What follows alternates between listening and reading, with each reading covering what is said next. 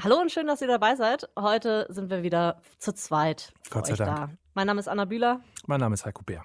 Und das und ist ihr der. hört. Geht gut los, ne? Einmal bist du nicht da und schon ist alles durcheinander. Äh, jetzt Machen kannst du es nur noch alleine. Ich reiß alles an mich. Okay. Deutschlandfunk Kultur über Podcast. Und heute werden wir unserem Namen wirklich gerecht, weil wir haben zwei Podcasts für euch dabei heute in dieser Sendung. Einen, den wir empfehlen werden, also einen, ja, tatsächlich Hörtipp und einen anderen, den wir eher so ein bisschen kritisch auseinandernehmen und äh, mal draufschauen, ob das alles so okay ist, was daraus gesendet wird. Ja. Beide Podcasts, kann man schon so sagen, sind irgendwie Hypes. Einer davon ist auf jeden Fall der Hype der Stunde, zumindest in meiner Podcast-Bubble, wie ich es so gelesen habe. In meiner auch. Also, der heißt Wind of Change. Und in dem Podcast, da geht ein Reporter dieser erstmal irre klingenden Theorie nach, dass die CIA diesen ja, unkaputtbaren Scorpions-Hit Wind of Change geschrieben hat. Ich habe übrigens, seitdem ich mich damit beschäftige, permanenten Ohrwurms. Schrecklich. Ja. Und der Song wurde geschrieben angeblich, um quasi den Umsturz in der Sowjetunion einzuleiten. Und über einen anderen Hype ähm, möchten wir ja auch noch sprechen, habe ich gerade erwähnt. Es ist ein Hype, der die letzten zwei Wochen viele Schlagzeilen gemacht hat. Am 19. Mai kam es raus. Es gibt einen fetten Deal. Und zwar geht der Podcast Joe Rogan Experience zu Spotify. Der größte, reichweitenstärkste Gesprächspodcast der USA wird also exklusiv auf die Plattform Spotify gehen.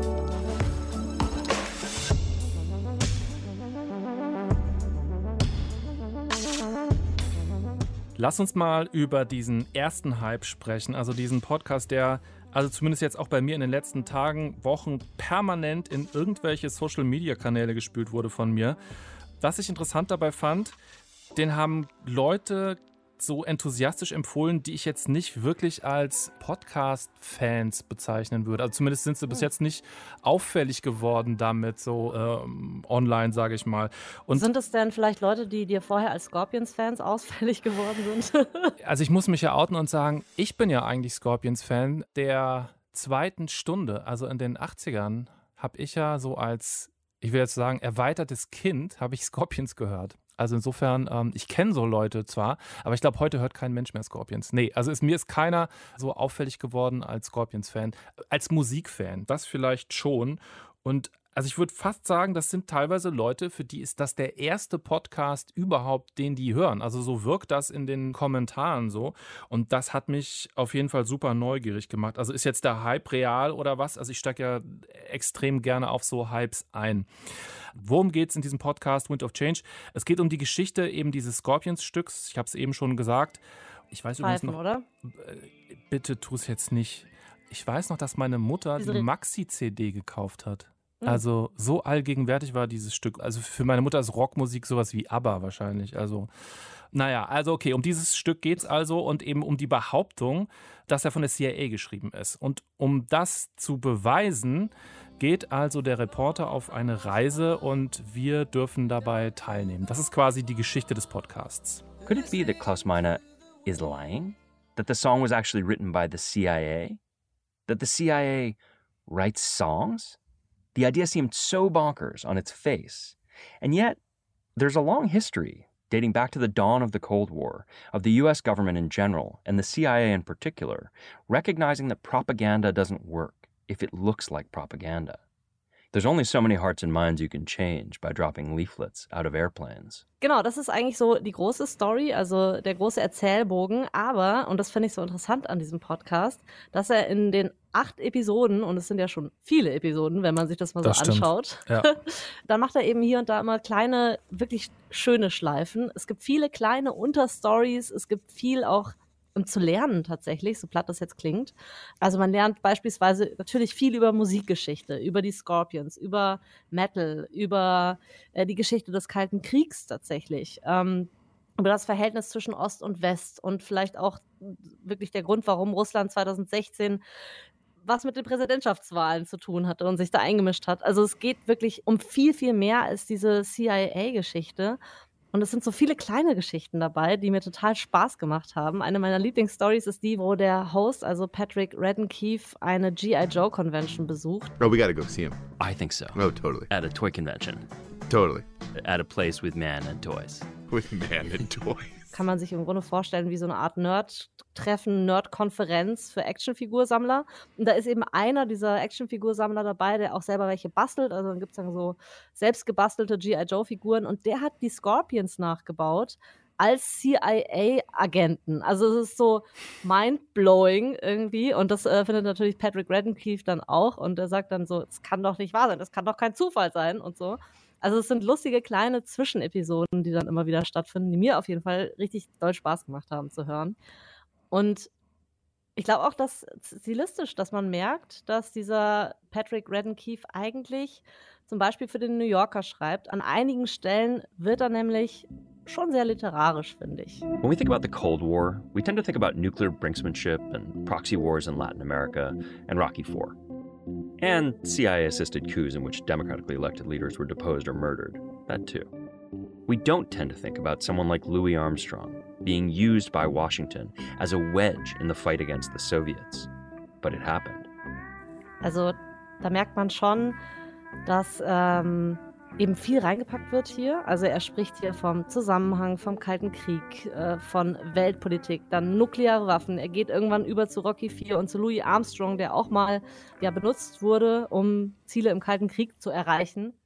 Es ist sehr, sehr, sehr, sehr viel, was da passiert. Und ich glaube, das war auch tatsächlich was, was mir am Anfang den Podcast gar nicht so ja, leicht gemacht hat zu hören. Ich weiß nicht, wie es dir da ging, Heiko, aber ich habe irgendwie erstmal ein paar Anläufe gebraucht tatsächlich. Genau so.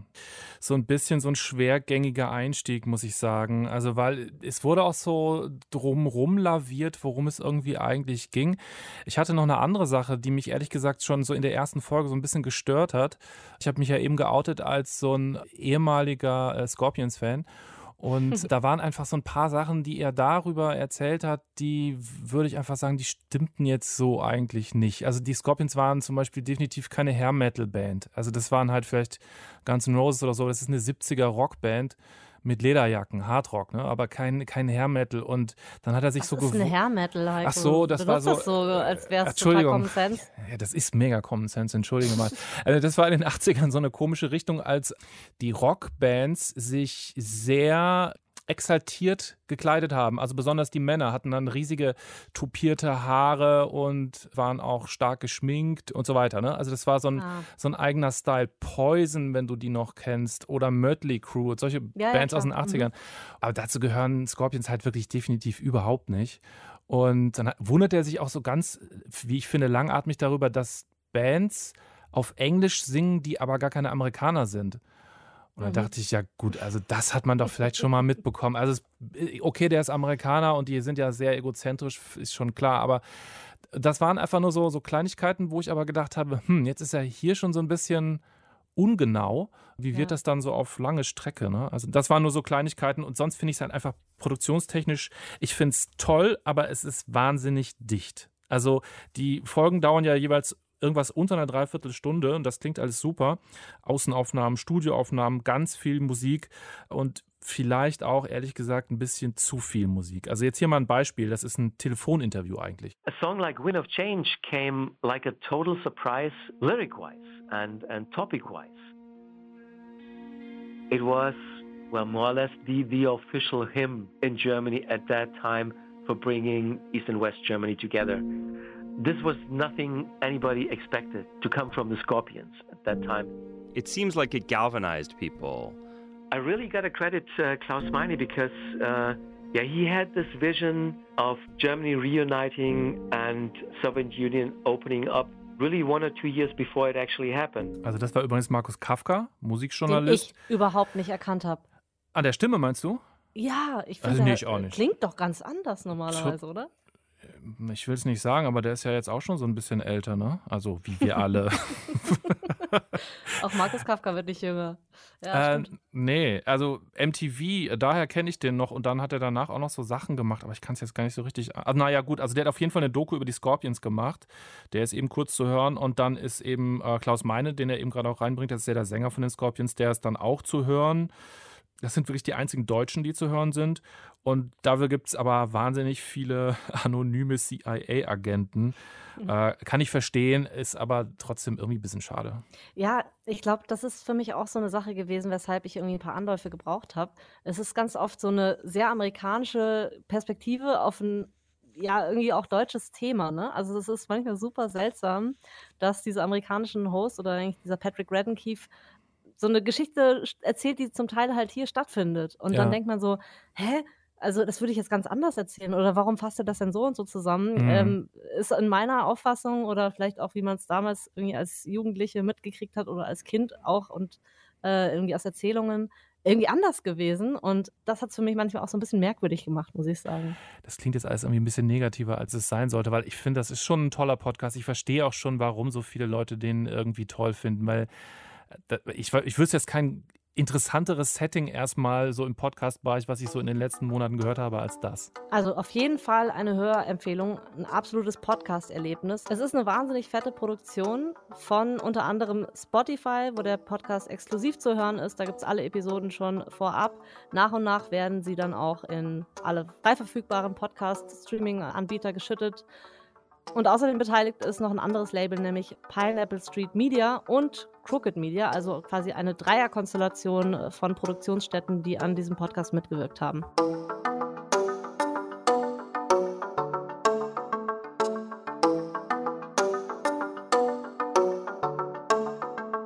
Von dieser Empfehlung für den Podcast der Stunde würde ich mal sagen, leiten wir über zum Podcast-Thema der Stunde, oder? Also. Kann man so sagen, ja. Ich, wir reden jetzt über einen Mann, der, ja, ich glaube, das kann man, muss man ihm jetzt irgendwie so mal unter die Nase reiben, der in den letzten Jahren seine Meinung wohl geändert haben muss. We're not on Spotify and the reason why we're not on it is because it didn't make any sense. Die Stimme gehört Joe Rogan und er sitzt hier 2018 zusammen mit Steven Tyler im Studio, mit dem Sänger und die beiden lästern über Spotify. They were like, we want to put you on, it's going to be great for you. I'm like, how's it great? Yeah. You guys are going to make money. Like, you guys are making money, you don't give us any. It's a, it's a, that whole streaming thing is this weird smoke and mirrors song and dance they put on. You're going to be a part of something big. Like, Yeah.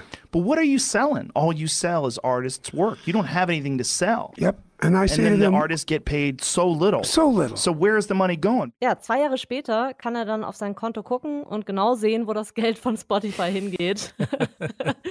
Nämlich auf seinen dicken Gehaltscheck. Also Mitte Mai wurde bekannt gegeben, dass Joe Rogan, Komiker eigentlich, ähm, jetzt mittlerweile einer der berühmtesten Podcaster Amerikas, einen Exklusivdeal mit Spotify bekommen hat. Und der ist echt nicht ohne, laut Wall Street Journal angeblich mehr als 100 Millionen Dollar. Ich habe andere Berichte gelesen, die dann tatsächlich von einer Spanne zwischen 100 und 200 Millionen Dollar sprechen. Also Ja, ich glaube, Rogan Ähm, selber sagt nichts dazu, ne? Nee, er sagt nichts dazu. Es ist halt ungefähr so viel, wie wir hier mit dem Überpodcast pro Folge machen. Ähm, aber, ne, kann man, Ja. Kann man Ja. stehen lassen. Ja. Also auf jeden Fall. Der Deal ist folgendermaßen. Ab September dann soll es diesen Podcast, die Joe Rogan Experience, dann auf Spotify zu hören geben und dann ab Ende des Jahres wirklich nirgendwo anders auch mehr. Und das ist natürlich krass, wenn du vorher bei iTunes und überall warst und sogar bei YouTube mit Videos, dann ist das für die Fans, glaube ich, ganz schön hart. Also ich glaube, man kann ohne Frage sagen, das ist der Podcast-Deal des Jahres. Ja. Äh, und ja, das letzte, was so großen Bass gemacht hat, war vermutlich so vor einem Jahr ungefähr der Kauf des Podcast-Labels Gimlet Media von Spotify. Die haben die ja auch Mhm. schon übernommen. Und ja, mit so einem Podcaster, der ja wirklich einer der erfolgreichsten, wenn nicht der erfolgreichste Podcaster der Welt ist, wegen seiner Reichweite eben, da kann man wahrscheinlich wirklich äh, viel Leute auf diese Plattform ziehen. Und um das jetzt doch nochmal aus, genauer auseinanderzunehmen, wollen wir jetzt mal ein bisschen auf das Oeuvre des Joe Rogan Das schauen. Övre. Ja, ich nenne es jetzt einfach mal das Oeuvre, auch wenn es vielleicht ein bisschen einfacher ist.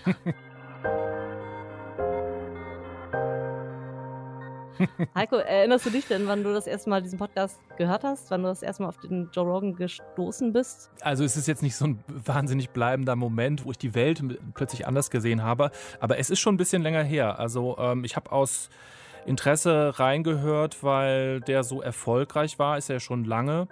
Und ich muss sagen, das war erstmal überhaupt nichts für mich. Also ich glaube, in der Folge, da war ein Jäger Mhm. und das hat jetzt mit meinem Leben relativ wenig zu tun.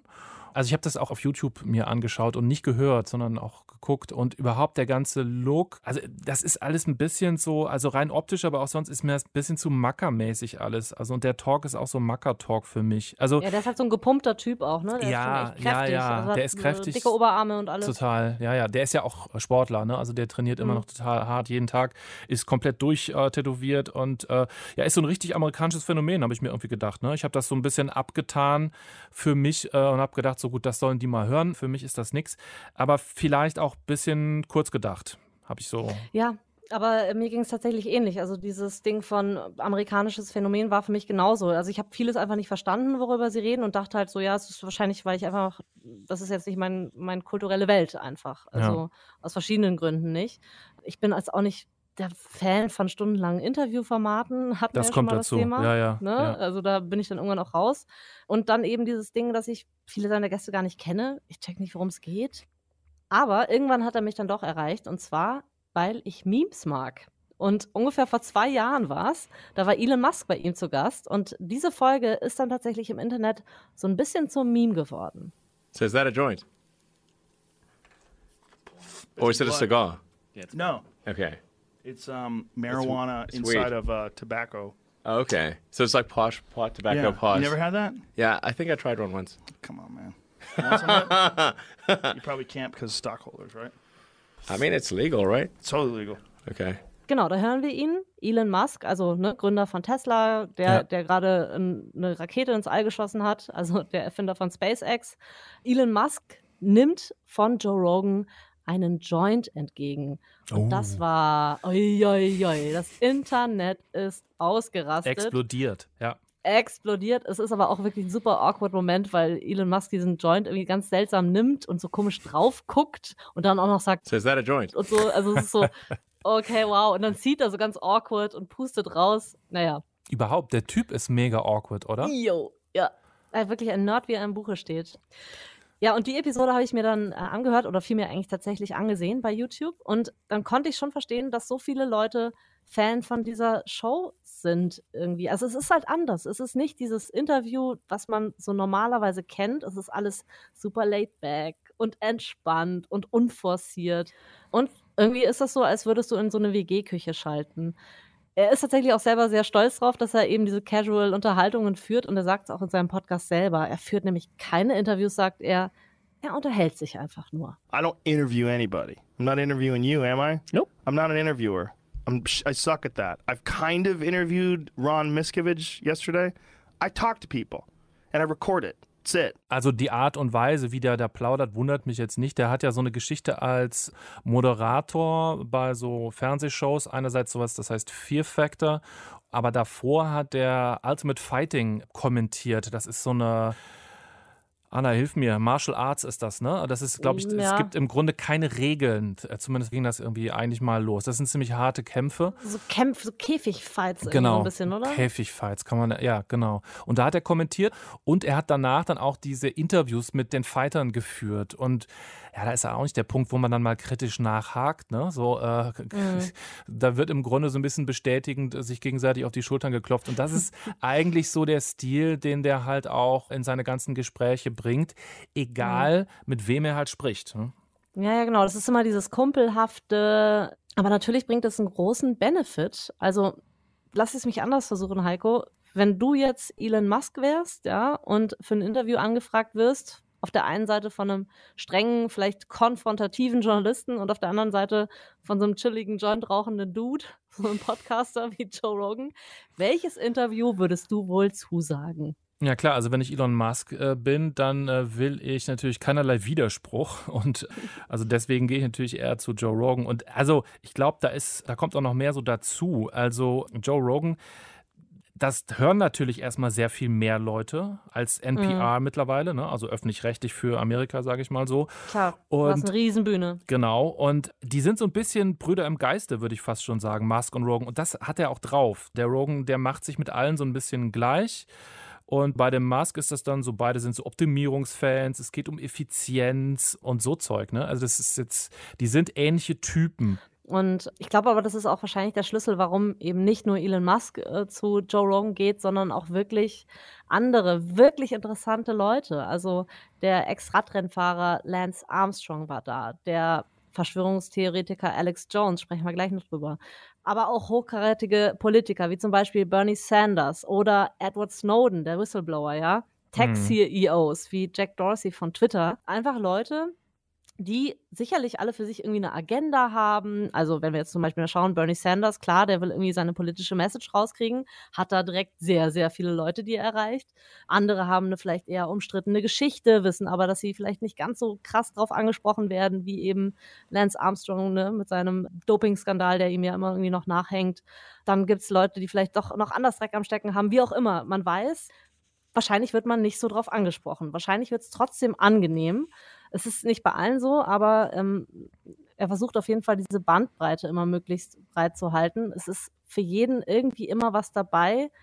Und das gibt, glaube ich, schon so einen Anhaltspunkt, warum er auch so beliebt ist, warum er auch so gern gehört wird und warum so viele Gäste zu ihm kommen. Die dürfen halt alles. Ich glaube ja? aber auch, weil du sagst, von jedem gehört wird, ich glaube, der wird explizit auch von Männern gerne gehört. Absolut richtig. Und das ist ein ganz, ganz wichtiger Punkt er wird von vielen Männern gehört und ich glaube, er wird von vielen Männern gehört, die ungefähr so ticken wie er. Ja. Also ich habe so das Gefühl, ja. er kennt nicht nur seine Zielgruppe sehr gut, er ist irgendwie auch seine Zielgruppe. Kleinen Einschub dazu, es gibt eine ganz interessante Statistik. Also ein Reddit-User hat mal so eine kleine Analyse des YouTube-Kanals von Joe Rogan gemacht. Mhm. Und da hat er geguckt, was für Gäste da waren und wie dann wiederum die Likes oder Dislikes bei YouTube waren. Ja. Also er hatte quasi Daten äh, analysiert von 1128 männlichen Gästen, also Episoden mit männlichen Gästen. 68 Frauen waren zu Gast, also das ist auch schon mal krass, ne? Ähm, die Gäste also bei Joe Rogan, äußerst großes Ungleichgewicht zwischen Frauen und Männern. Und die Folgen, wo Frauen zu Gast waren, wurden signifikant häufiger schlecht bewertet. Lass ich jetzt mal so stehen. Ja, ich nicht. Also ich finde, der hat so ein bisschen, was so in diesen Gesprächen halt immer so rauskommt, ist so ein gewisser Vibe, der, glaube ich, von vielen, ich sage jetzt mal Amerikanern, aber wahrscheinlich auch weltweit, so von Männern äh, so geteilt wird, so gegen sogenannte Political Correctness.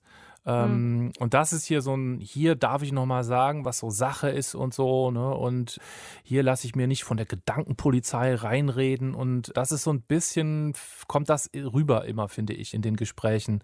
Und ja, dann sitzen halt so Männer so in der Man Cave zusammen und reden über Jagen und ja, Nahrungszusätze, Gras rauchen und Kraftsport. Lauter ja. so Sachen, ne?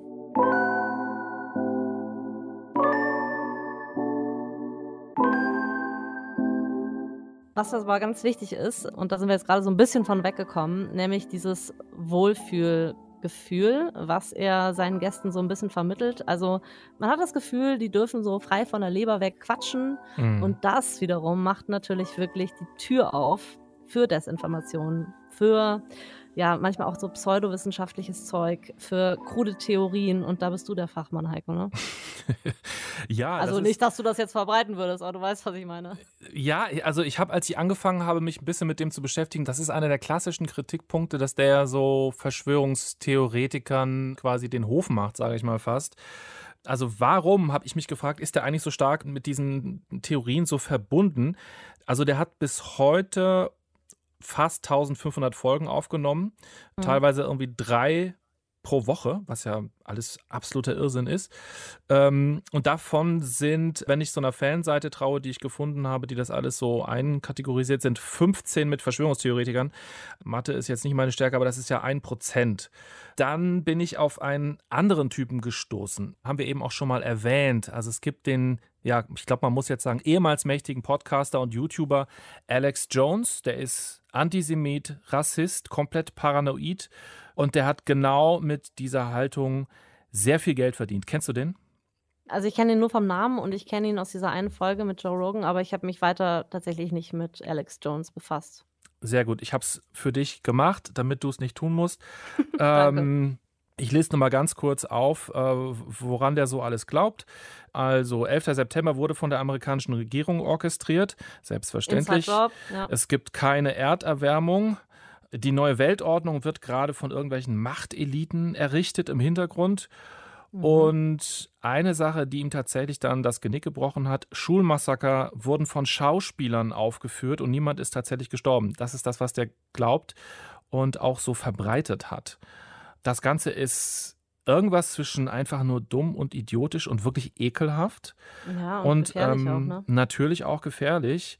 Genau diese Themen, die hat er eben dann auch in seinem Podcast. Ne? Das nennt sich Infowars, was ja sehr passender Name ist. Das Prinzip ist Schreien, also im Sinne von Brüllen. Man wundert sich immer, dass er nicht einen Herzinfarkt irgendwie auf der Bühne irgendwie bekommt. Das ist wirklich so das Business von dem. Also kann ich es mir, ich habe es jetzt tatsächlich äh, noch nie gehört, diesen Podcast, kann ich mir so vorstellen wie so ein, Stell dir vor, die schlimmsten Kommentarspalten bei Spiegel Online oder auf Twitter, die so äh, rechtsradikales Gedankengut dir entgegenschreien. Und das macht der halt ja fürs Audio, kann man eigentlich sagen, ne? It's just at the end of the day, dude, you've been acting like a tough guy for a long time. Destroy me. Give me your power. Show me what you can do. Here I am. See, see how it works now. Und äh, damit so ist ein der Troll, also der ein ist Audiotroll. Ja, ja. Also der ist sehr erfolgreich als Audiotroll. Ähm, der hatte äh, zwischendurch auf YouTube mal 2,4 Millionen Abos. Also mit völlig abseitigen bis gefährlichen Theorien, muss man immer dran denken. Aber im Sommer 2018 haben dann ja so Stück für Stück immer mehr Plattformen haben den gesperrt. Also es wurden Folgen gelöscht. Also Apple, Facebook, Twitter. Und die haben die Zusammenarbeit mit ihm beendet. Und logisch, was dann ein Verschwörungstheoretiker wie Jones sagt, das ist Zensur. So, Mhm. und jetzt kommen wir zurück zu Rogan. Dieser Jones ist nämlich ein alter Freund von Joe Rogan. Das geht wirklich in die 90er zurück. Also wie man jetzt mit so jemandem befreundet sein kann, ist schon ein Rätsel und lässt gewisse Rückschlüsse zu. Und Jones war auf jeden Fall auch in Rogans Podcast, natürlich. Also das ist ja auch so ein Ding. Der lädt halt zwar irgendwie auch Wissenschaftler und was weiß ich, also wirklich ganz spezielle Wissenschaftler, das muss man ihm anrechnen, äh, von denen man vorher noch nie gehört hat, die dann hochspezielle Themen an die Leute bringen. Das muss man anerkennen, aber er lädt halt auch gerne irgendwelche Idioten, Exzentriker und Spinner ein. Und als Jones plötzlich überall geblockt wurde, da war er plötzlich nicht mehr gern gesehen als Gast. Und was passiert dann, wenn du Ärger mit so einem Verschwörungstheoretiker kriegst? Du wirst natürlich selber zum Teil der Verschwörungstheorie. Und äh, Rogan äh, sei aufgekauft worden, hat äh, Jones gesagt, ist ja klar. You can't do anything because you're a devil and you can't stand against truth and you've chosen the wrong side and you're going to be destroyed. No matter what happens to me, Joe, you're done. It's like Captain Ahab and and the whale. Captain Ahab und der Wal. Ich weiß nicht so genau, worauf die Metapher hinausläuft. Aber also ich habe nur so als Beispiel. Ich habe ja zum Beispiel Wrestling habe ich nie verstanden. Also das ist ja irgendwie alles gefaked. Das sieht alles aus wie von Laienschauspielern aufgeführt. Alles ist so over the top. Und irgendwie gab es und gibt es ja Leute, die sowas extrem unterhaltsam finden. Obwohl es offensichtlich Ich kann's gestaged nachvollziehen. ist. Du kannst es nachvollziehen. Ja, ich kann es guck, nachvollziehen. ja, das guck. ist für mich wie ein Theaterstück. Und ich habe so das Gefühl, es gibt Leute, und das ist auch ein Argument, was gewisse Kreise, sage ich mal, äh, die denen dann wohlgesonnener sind, irgendwie gerne so zu Rate ziehen. Verschwörung im Grunde als Entertainment. Das ist auch laienhaft, lächerlich, völlig überzogen, aber es ist halt drastisch. Ich will das nicht verharmlosen, aber ich könnte mir vorstellen, dass es eben Leute gibt, die das im Grunde als Entertainment wahrnehmen. Äh, ich habe tatsächlich mal ein Problem mit dieser Theorie, weil das jetzt mir zu sehr in so eine Kerbe schlagt. Wir tun das jetzt als Quatsch ab ähm, und eben es ist für Leute Unterhaltung und äh, abends mal ein bisschen rumtrollen und irgendwie Quatsch verbreiten, aber äh, dass das wirklich gefährlich werden kann und dass auch Leute dann zur Waffe greifen oder eben auch tatsächlich, ja, ähm, gefährlich für andere werden, haben wir auch schon gesehen. Deswegen wäre mir das jetzt tatsächlich zu lasch und das würde ich jetzt nicht durchgehen lassen. Das ist streng, aber auch total richtig von dir. Nee, ich will nicht sozusagen das gesamte Phänomen erklären, aber halt einfach nur die, weil ich nicht begreifen kann, wie man so einen Quatsch ernst nehmen kann tatsächlich. Äh, ist das zumindest eine Theorie, aber die andere ist natürlich, und das ist auch keine Theorie, das ist ja Tatsache, es gibt eben Leute, die diesen Mist wirklich glauben. Ja, dann klammere ich mich mal an die Idee, dass es irgendwo eine Pizzeria gibt, wo Hillary Clinton Kindern irgendeinen Stoff aussaugt, um ewig leben zu können. Man kann irgendwie das so äh, belächeln und irgendwie als Joke ansehen, aber es ist halt einfach so, dass, dass viele Leute in einen sehr unguten Strudel zieht. Und je mehr sich da reinziehen lassen, desto gefährlicher wird das halt. Klar. Also der Beef zwischen Rogan und Jones, um nochmal kurz drauf zu kommen, der war irgendwann zu Ende und Jones durfte wieder bei Rogan rumsitzen und rumbrüllen. Aber er musste sich dann eben für diese Geschichte mit den Crisis Actors, also den Schauspielern bei Schulmassakern, diese absurde äh, Theorie, dafür musste er sich entschuldigen. Da war also ja anscheinend eine Grenze überschritten für Rogan, aber was ich halt nicht genau verstehe, ist, wo genau liegt die? Also Jones und Rogan, die gehen mit Verschwörungstheorien sehr unterschiedlich um. Ne? Also Rogan selber, der hat gesagt, der kifft gerne, der guckt gerne schräge Dokus über UFOs und das ist es. Ne? Also das ist so Kifferhumor, Kifferkultur.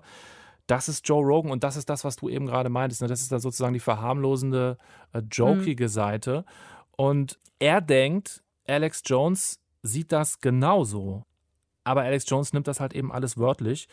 Und lange hat Rogan das so hingenommen. Mhm. Ja, wie ist das wohl für Mütter und Väter, deren Kinder bei einem Schulmassaker ermordet worden sind? Und dann kommen so Idioten wie Alex Jones daher und erzählen, das wäre irgendwie alles gestaged. Und Joe Rogan gibt dem dann eben diese riesige Bühne für Millionen von Hörern, für diesen Schwachsinn. Ich glaube, bei beiden ist Empathie jetzt nicht eine besondere Stärke. So. Ich glaube, das, ich das kann man auf jeden Fall sagen. Also das ist irgendwie so diese Kehrseite von dieser sehr speziellen Form von freier Meinungsäußerung. Also das wird ja im Grunde als rechte Ideologie eingesetzt, dass man alles sagen darf, weil sonst ist es ja Zensur. Also du hörst ja, er, der sagt ja noch nicht mehr, mehr der lügt, sondern sagt so, ja, jemand hat es ihm gesagt und dann verbreitet er das. Also es ist Zensur, selbst wenn es erwiesenermaßen falsch ist. Und Rogan selbst, der denkt ja auch so. Das hat er oft gesagt. Also das ist eine konservative Haltung, mit der dann irgendwie alles gerechtfertigt wird. Also ich glaube, der ist letztendlich einfach überfordert mit dieser Idee, dass er wirklich Schaden anrichten kann. Also wenn er diese Hongstar einlädt. Der hat auch einen Standpunkt mal so nebenbei geäußert in dem Interview und mit dem will er dann den Kopf aus der Schlinge ziehen. I am absolutely not a scientist, yeah, nor anything that I will say on any whether it's about fucking air travel or uh-huh. space exploration, anything that I'll say on anything, the the caveat that must be stated is I don't know what the fuck I'm talking yeah. about. I have no education in these subjects, and I'm merely reiterating things that I've heard people say yeah, online. That, that's like if you were to say that, everyone would think so, though. You know what I mean? Yeah, you, sound confident about That's the problem. You know what I mean? That's like, the problem. It's awesome. Yeah, I, I sound like an idiot. especially if I'm wrong and I'm super confident. Also ganz am Ende, ne? Besonders wenn er falsch liegt, ist er extrem selbstbewusst, was diese Haltung angeht. Ist ein Gag, ähm, das darf man halt nicht vergessen. Rogan ist Comedian, auch wenn ich ihn einfach gar nicht lustig finde. Aber der nutzt halt eben alles für einen Gag, für die Unterhaltung und dann eben auch Verschwörungstheoretiker. Ich glaube, da ist letztendlich nicht mehr. Klar, ist wahrscheinlich ein Gag immer die einfachere Lösung, anstatt sich irgendwie einer ernsthaften Frage zu stellen. So äh, wirkt es jetzt mal auf den ersten Blick, Hörer auf mich. Ja, Frage und halt auch äh, also die Verantwortung dafür. Ne? Also der behauptet ja, dass er 190 Millionen Abrufe im Monat erreicht mit seiner Show. Äh, der mhm. YouTube-Kanal, der hat, ich glaube, fast 9 Millionen Abonnenten. Das ist ja eine riesige Reichweite. Er erkennt auf jeden Fall nicht an, dass es das nicht ohne Verantwortung gibt.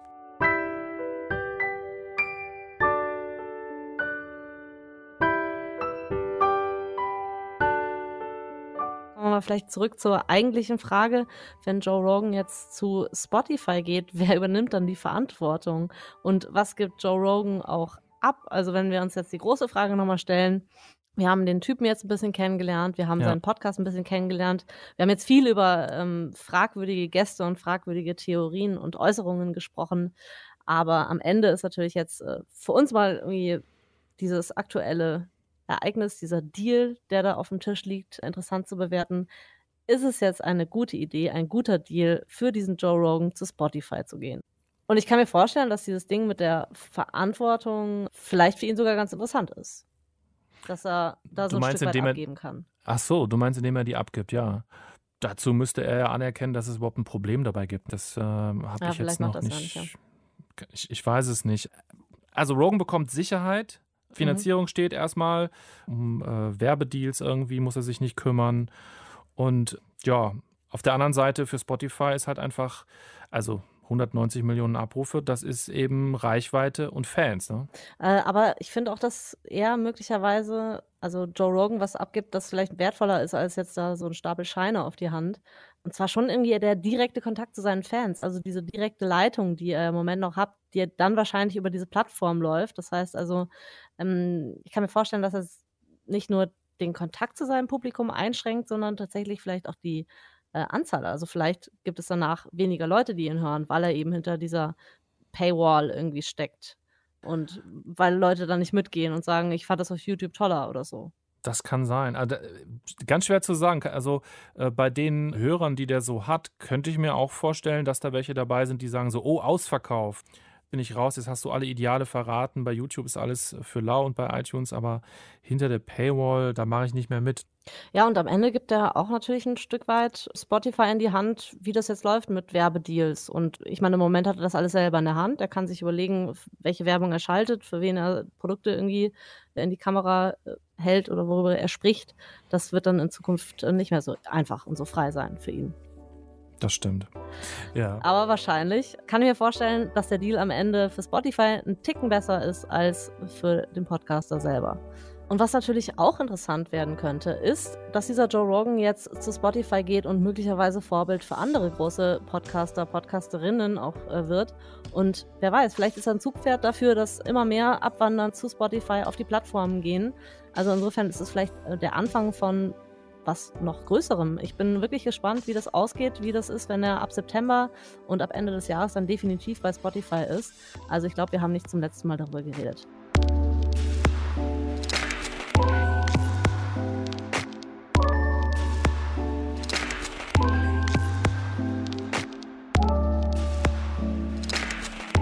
Heute haben wir uns um zwei große Podcast-Phänomene gekümmert. Einmal haben wir über den Podcast Wind of Change gesprochen am Anfang, die Geschichte des Songs der deutschen Hardrocker Scorpions und angeblich hat die CIA diesen Song geschrieben. Das ist der Podcast, den wir euch ein bisschen näher gebracht haben und als zweites haben wir gesprochen über Joe Rogan und seinen unglaublichen Deal sind es 100 Millionen? Sind es 200 Millionen? Auf jeden Fall ist es unfassbar viel Geld und er ist exklusiv zu Spotify rübergewandert und wir haben versucht, euch dieses Phänomen Joe Rogan mit all seinen düsteren und auch unterhaltsamen Seiten ein bisschen näher zu bringen. Und das ist der Überpodcast für diese Woche. Wir sind alle zwei Wochen mit einer neuen Folge für euch da. Und so ist es auch in zwei Wochen wieder. Wir danken auf jeden Fall dem ganzen Team, äh, das mitgearbeitet hat an dieser Folge. Danke an unsere Redakteurin Karina Frohn. Vielen Dank an die Hilfe von Sandro Schröder, an Jana Wuttke und danke an Christine Watti. Danke auch dir, Heiko Bär, dass du so ein wundervoller Co-Host bist. Wenn du mich mit Nachnamen ansprichst. Danke, Anna, wieder, äh, dass du wieder dabei bist und äh, mich hier nicht so hilflos sitzen lässt wie beim letzten Mal. ich versuche es zu vermeiden. Und wenn ihr uns was Gutes tun wollt, dann würden wir euch bitten, uns bei Apple Podcasts zu bewerten. Wenn ihr uns da fünf Sterne lasst oder einen Kommentar, also ein Feedback schriftlicher Natur, dann äh, sehen das vielleicht andere Leute und die können dann wiederum diesen Podcast entdecken. Also es hilft uns wirklich sehr, wenn ihr uns bei Apple Podcasts eure Sternchen da lasst. Genau. Bis zum nächsten Mal. Bis bald. Ciao.